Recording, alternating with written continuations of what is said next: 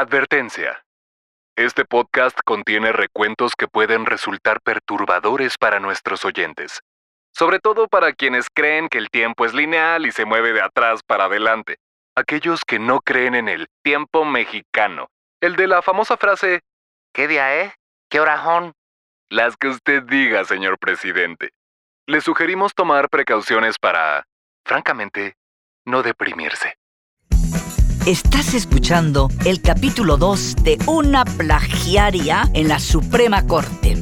Esta es la historia del plagio que sacudió al país, quizá por su brutal impacto en el balance de fuerzas en la lucha por el poder, o a lo mejor simplemente porque pertenece al género favorito de los mexicanos, el melodrama.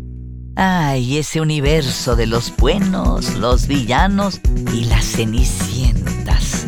En este capítulo viajaremos otra vez en el tiempo y visitaremos la mitad de la convulsa década de los 80.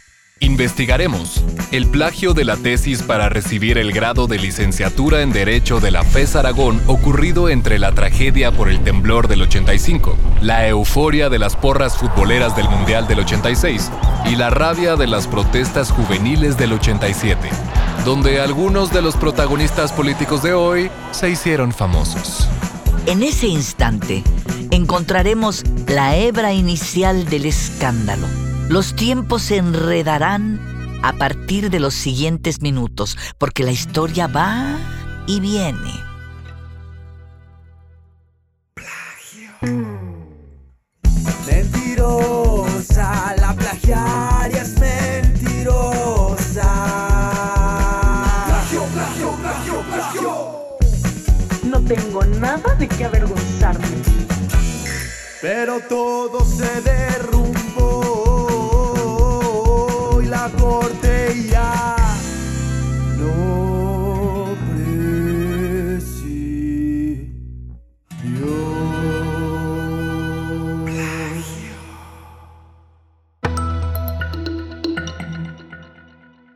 En el episodio anterior, la protagonista, la ministra, nos dijo... Hay quienes por razones económicas, cupulares o políticas quisieran debilitar a esta Corte. Yo no me presté ni me prestaré a ello. Estamos en el Salón de Plenos de la Suprema Corte. 2 de enero de 2023, minutos después de las 11 de la mañana. Está a punto de iniciar la votación para elegir quién encabezará el máximo tribunal de justicia. Ahora sí que, citando el clásico musical La Incondicional, la doble M, ministra mentirosa, advertía. Seguiré mi lucha. Y comenzaron a votar. Once votos 11 maneras de interpretar la Constitución. Encabezará la Corte quien obtenga la mayoría, después de todas las rondas que sean necesarias para lograrlo. Y Yasmín Esquivel no lo logró.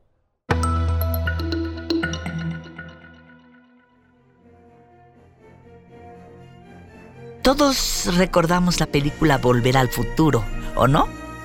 esa exitosa cinta que hoy viene al caso para ofrecer una especie de explicación anticipada y mágica que ayuda a entender el escándalo provocado por un plagio académico ocurrido justamente mientras la cinta era vista por primera vez en todo el mundo. Si algo aprendimos de las aventuras del joven Marty McFly, el científico Emmett L. Brown y su perro Einstein es que hay que ser muy cuidadosos o podríamos alterar la línea del continuo espacio temporal.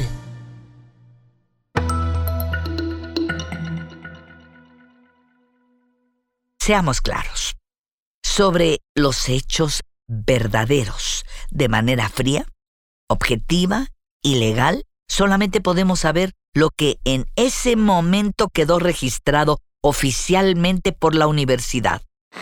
Que hay dos tesis prácticamente idénticas y que una se presentó antes que la otra. Lo demás serán versiones, versiones y testimonios marcados por las agendas, pasiones y fuerza de quien ahora, media vida después, los presenta. En este país donde Kafka sería costumbrista, todo puede suceder. ¡Que pase la asesora!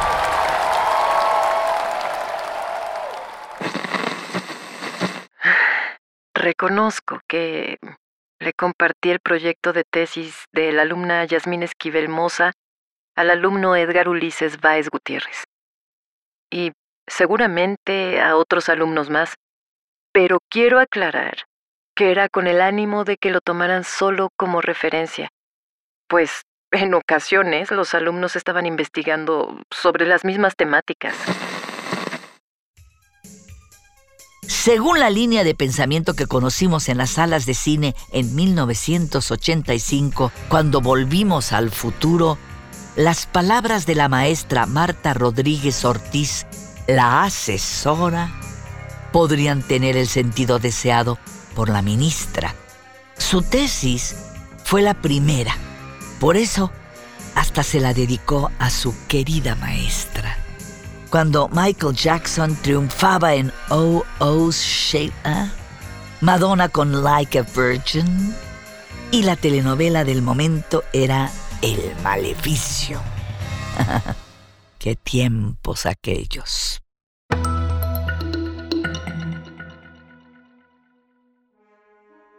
Ahora sí, es el 27 de julio del 85, tres semanas después del estreno de la película, un sábado. ¿Se imaginan a nuestros personajes, la ministra, la asesora y al licenciado con su bolsa de palomitas en el cine? Mm. Disfrutan la divertida escena. ¿Y qué creen? Sí, en la película ocurre un plagio. En la trama de Volver al Futuro se comete un crimen intelectual atribuible ni más ni menos que a Chuck Berry, el padre del rock and roll. Y yo me pregunto, ¿habrá sido ese el momento de inspiración de la licenciada? Por ahí del minuto 89 Marty McFly viaja 30 años hacia el pasado.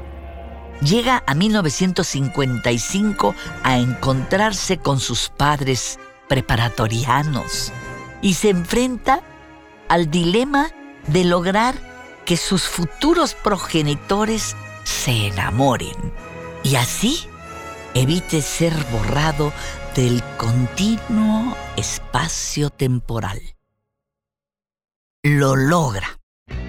Cumple su sueño musical. Y además estrena en el pasado una célebre canción del futuro que el rey del rock, Chuck Berry, le habría plagiado al joven McFly. ¿Confuso?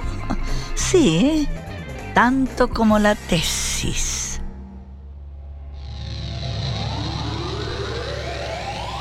En la otra película, la de El plagio de la ministra, la trama podría sintetizarse en unas pocas frases, así de claro. Alguien viaja al futuro, le roba sus ideas y su trabajo a una brillante joven estudiante que sueña con llegar a la cima del andamiaje legal del país y se las entrega. Más de un año antes al infame plagiador, un personaje oscuro y mediocre destinado a vivir unos pocos segundos de fama pública treinta y tantos años después, cuando el perverso complot es descubierto y a manifestarse en dos versiones. Primero, que él es el autor original y después, que no. Todo única y exclusivamente con el objetivo de fastidiar el noble proyecto de la cuarta transformación. Canachas. De 2023 a la década de los ochentas, para quien no vivió esos años o no quiere recordarlos, va una breve pincelada. Defendamos nuestro peso. Esa es la estructura que conviene al país. Esa es la estructura a la que me he comprometido a defender como perro.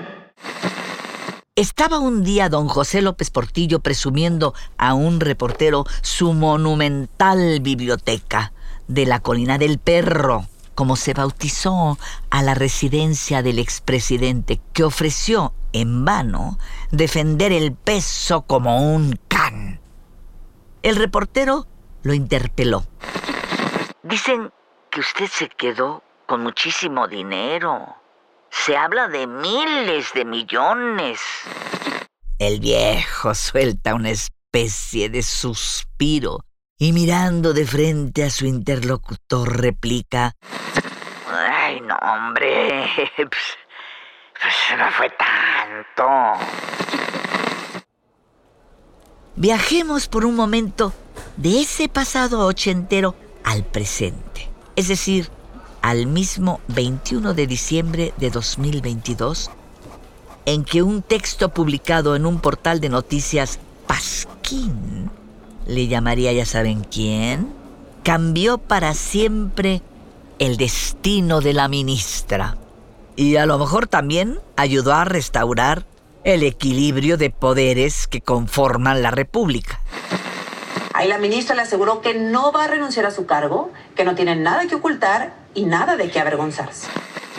El choque de discursos fue toda una colisión de trenes y en sentido contrario y a toda velocidad. Y que no me vengan a mí de que la ley es la ley. Que se vayan al diablo sus instituciones. Amparado en el clásico La mejor defensa es el ataque, el grupo de apoyo de la ministra utilizó casi todos los trucos de los viejos expertos en manejo de crisis. Primero, niégalo todo. Segundo, grita, ¡al ladrón, al ladrón! El que tiene la culpa es el otro, no tú, nunca tú. Tercero, que suenen las matracas como en los mítines de antes. Trae porras, que el ruido nos impida escuchar. Y con las benditas redes no se gastará en tortas y en frutsis, no, pero sí en bots y en granjas. Y después llueven pruebas contra el otro alumno. Hay que ensuciarlo con todo. Es un delincuente, un abusador sexual, un pobre diablo. Tiene que confesar que él fue el plagiario, el verdadero criminal, aunque su trabajo haya sido presentado y registrado mucho antes que el tuyo. Asegura con cara de sorpresa que su confesión firmada y notarizada media vida después simplemente apareció una mañana en tu buzón. La magia existe. Ajá. No tengo nada de qué avergonzarme. Lo que la ministra le dice al reportero Amílcar Salazar de Milenio refleja más que una cuidadosa estrategia de cuarto de guerra, algo más simple, su verdad, su única verdad. No tengo nada de qué avergonzarme. Y citando a otro clásico de la política mexicana, Gonzalo N. Santos, el que pierde la vergüenza no sabe lo que ha ganado. No tengo nada de qué avergonzarme. No tengo nada de qué avergonzarme. No tengo nada de qué avergonzarme. No tengo nada de qué avergonzarme.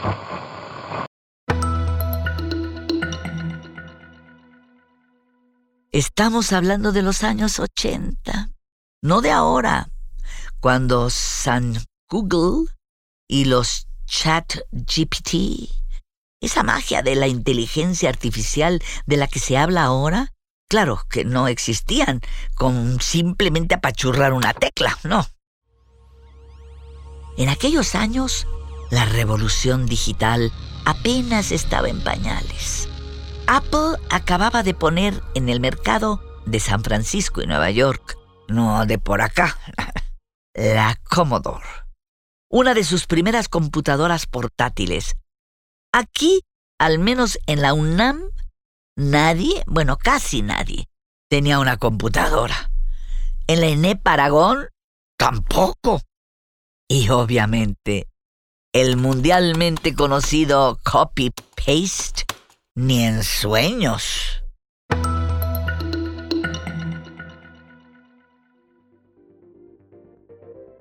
En los viajes de ida y vuelta del pasado al futuro y viceversa, la geografía importa.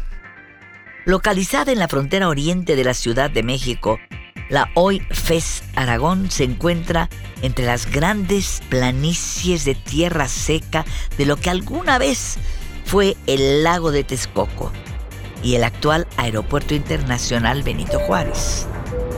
Planeado para unos 15.000 estudiantes, en 1982, cuando ingresó allí la futura ministra, el campus era básicamente nuevo.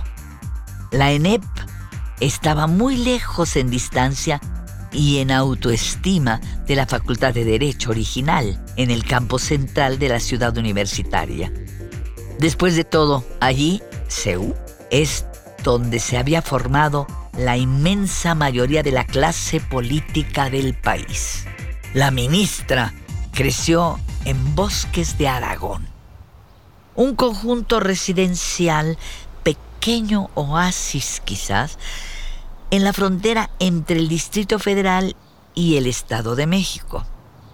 La ministra viene de un entorno típicamente clase mediero de aquella época, ubicado técnicamente en Ciudad Nezahualcóyotl.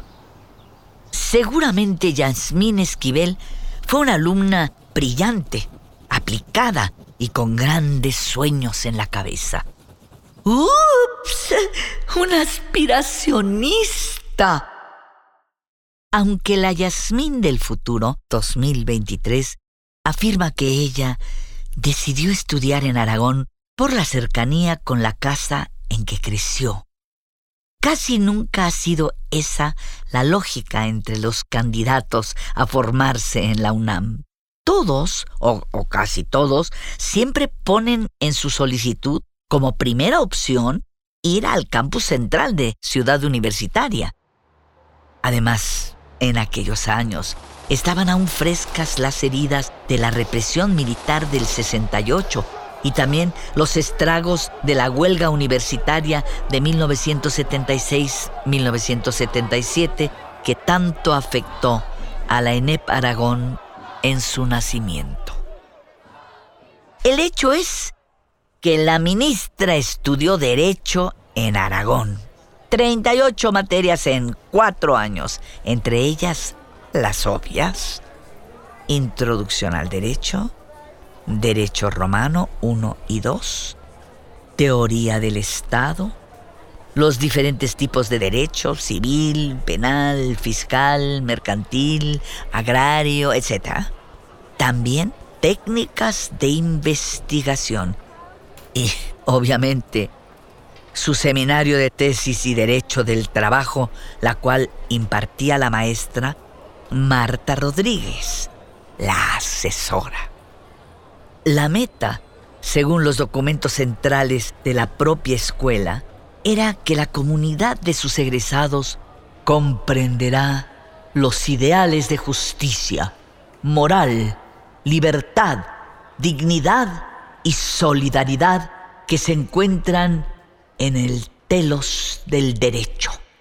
Sin comentarios. Bueno, mejor sí. Tanto la ministra como el otro licenciado con la misma tesis y por supuesto la asesora se educaron con plena conciencia sobre los principios éticos y morales que deberían ejercer a lo largo de sus vidas profesionales, sobre todo tratándose de la carrera de derecho.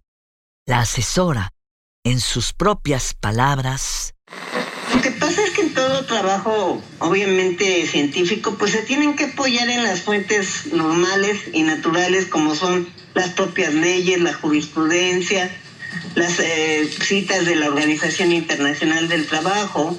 Y entonces, pues eso quizá sea lo que se parezca. Pero en sí, las ideas principales, las conclusiones, pues eh, son de cada uno de los alumnos. Profesora de la materia de Derecho del Trabajo, la profe Marta destinaba 29 horas a la semana para atender casi siempre desde su cubículo número 15, donde oh, si las paredes hablaran, uy. Pero ni modo. Tendremos que contentarnos con los documentos oficiales. Como se dice, papelito habla. Entre los más de 500 universitarios que la profe Marta ayudó a titularse a lo largo de sus 35 años de carrera académica en la UNAM, hasta que fue despedida el 17 de enero de 2023, hay seis que merecen particular atención. La ministra, el licenciado Báez y cuatro estudiantes más, dos en Enepa Aragón, y dos en la Facultad de Derecho en Ciudad Universitaria, de los cuales no se sabe mucho más que una frase. Sus tesis para obtener el grado de abogado también presentan, ahí les va, asombrosas coincidencias.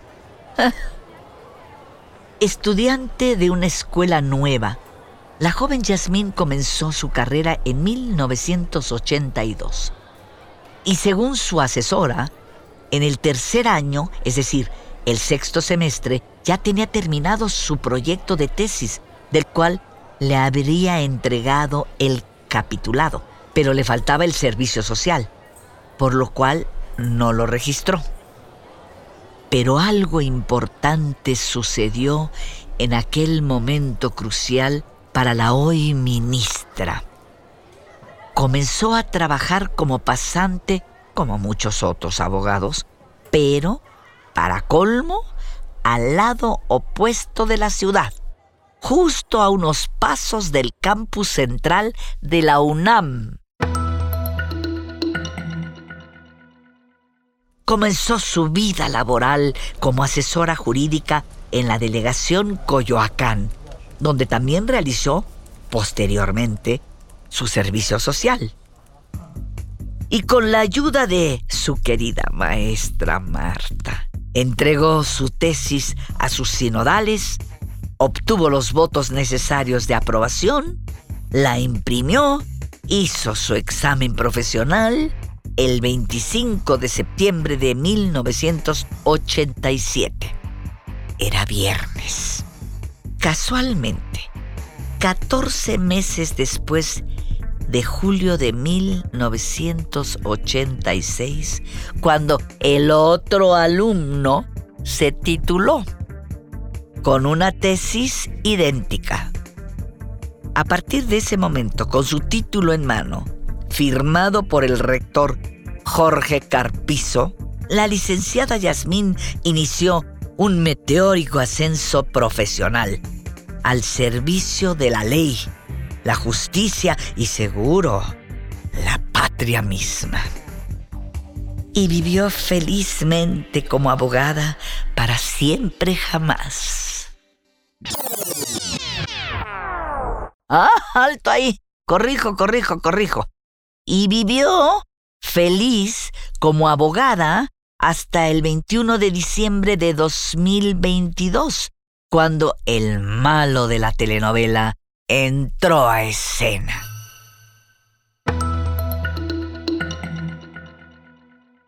ese villano, el verdadero, no el crítico literario, no.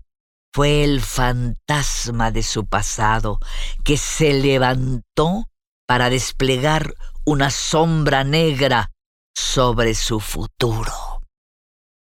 ¿Qué tal? Eh? Los tres protagonistas puestos a sudar, la ministra, el empresario y el político, porque años después de salir de la universidad, ella, Yasmín Esquivel, se casa con uno de los empresarios favoritos del régimen de Andrés Manuel López Obrador. Y nosotros aquí, mortificados por una pequeñita tesis de licenciatura, que además ella jura que no la plagió, que fue ella la víctima, caray. Durante la movilización masiva de ciudadanos que tomaron el control del rescate de la Ciudad de México luego del temblor del 19 de septiembre de 1985, los estudiantes de Aragón sí participaron, pero tampoco un año después cuando en protesta ante la reforma universitaria propuesta por el rector Jorge Carpizo, un puñado de consejeros estudiantiles abandonaron el tercer piso de la torre de rectoría con la épica consigna de Volveremos y seremos miles, lo cual, por cierto, resultó literal y dio paso al Consejo Estudiantil Universitario.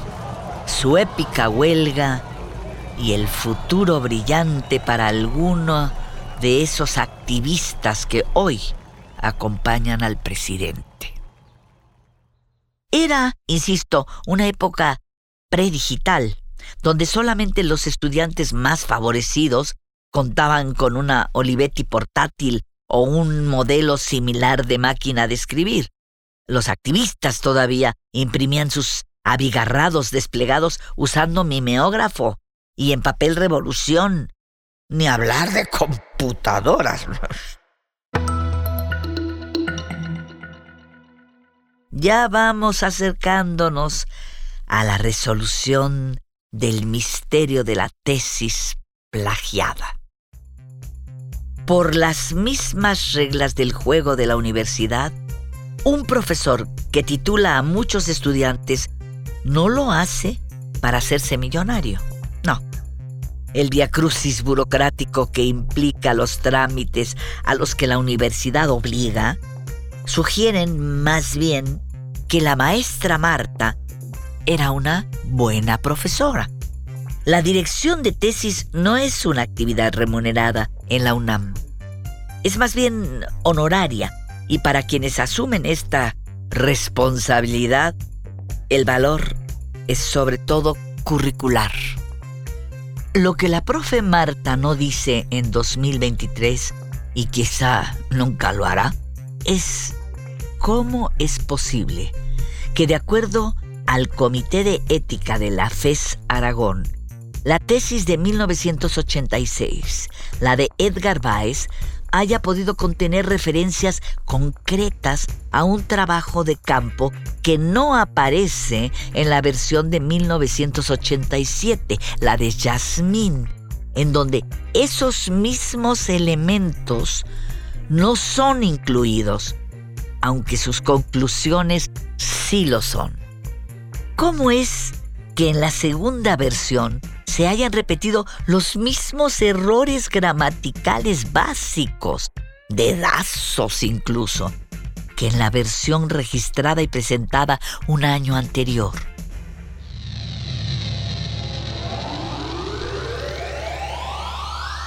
Regresamos al futuro, 2023, por un momento.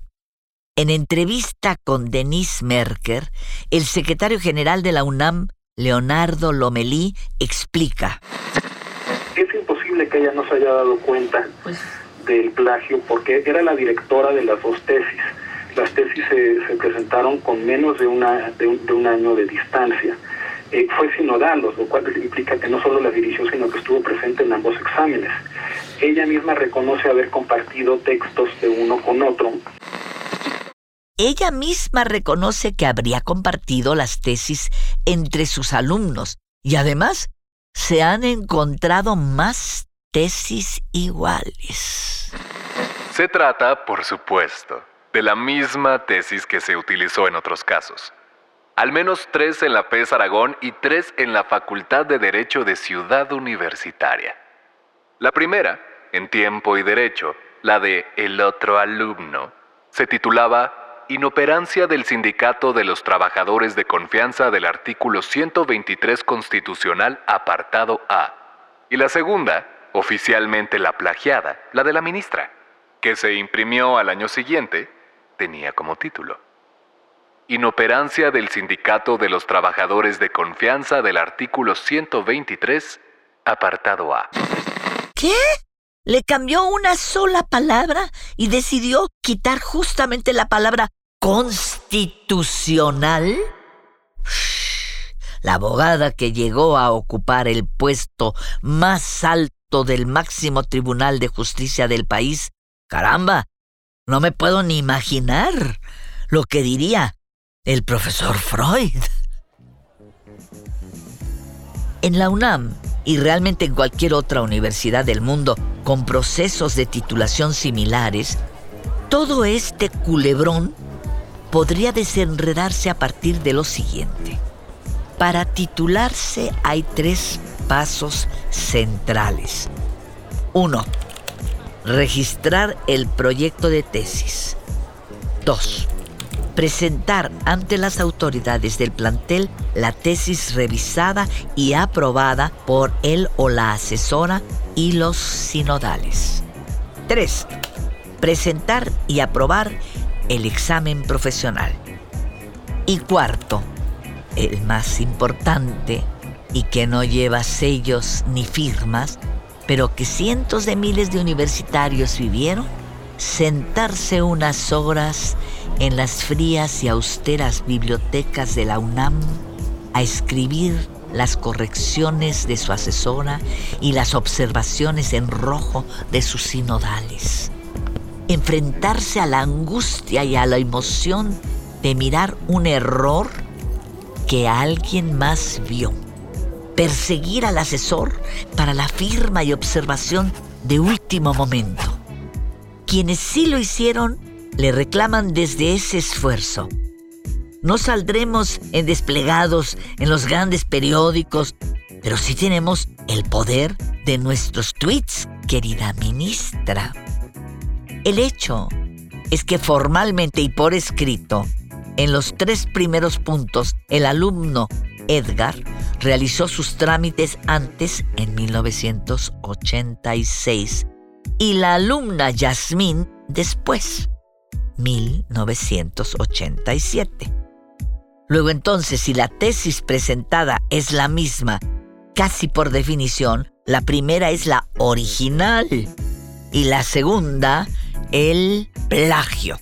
Lo demás, todo lo demás es, como dijera el propio presidente de México, pura politiquería.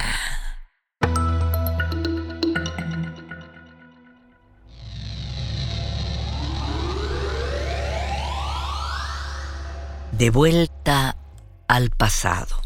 Lo que sabemos de la entonces alumna Yasmín es básicamente positivo.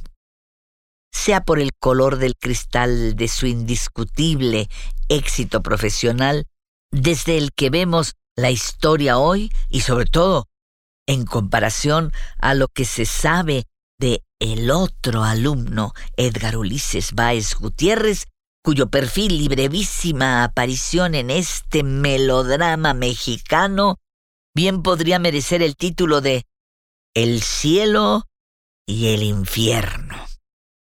Edgar, en este culebrón, habla poco. Su rol en esta gran fábula sobre el poder político mexicano sería, digamos, mucho más cercano al dramatismo de las novelas de José Revueltas, donde los dilemas éticos y de vida o muerte son de 20 pesos. Ahí se los dejo para que lean su libro los errores. eso es por razonamiento deductivo. Si ella se graduó después que yo, entonces por lógica, si no es hacerse pato. La entrevista publicada en Eje Central, el sitio de Raimundo Rivapalacio, otro de los llamados enemigos por el presidente, cumplió con la máxima virtud periodística, el timing. Entrevistado por el reportero Juan Carlos Rodríguez, el licenciado Edgar no necesita muchas palabras para defenderse de la operación de linchamiento mediática orquestada desde el cuarto de guerra de la ministra.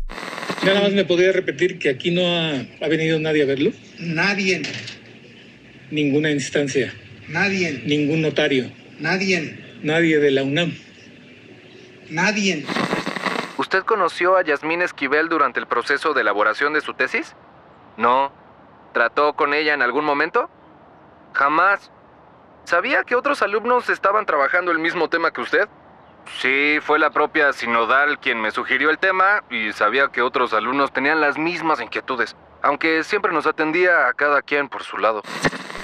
Y el texto remata a la perfección.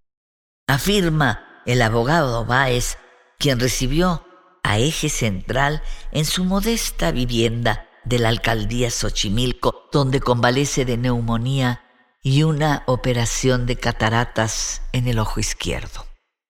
El maestro de secundaria, al defensor de oficio, al perfecto antihéroe, un personaje difuso que ha pasado por la vida entre miserias y sufrimientos, primero se defiende, luego se contradice y se desdice. Después cambió por completo la historia, a saber, las presiones. No tengo nada de qué avergonzarme. No tengo nada de qué avergonzarme. No tengo nada de qué avergonzarme. No tengo nada de qué avergonzar.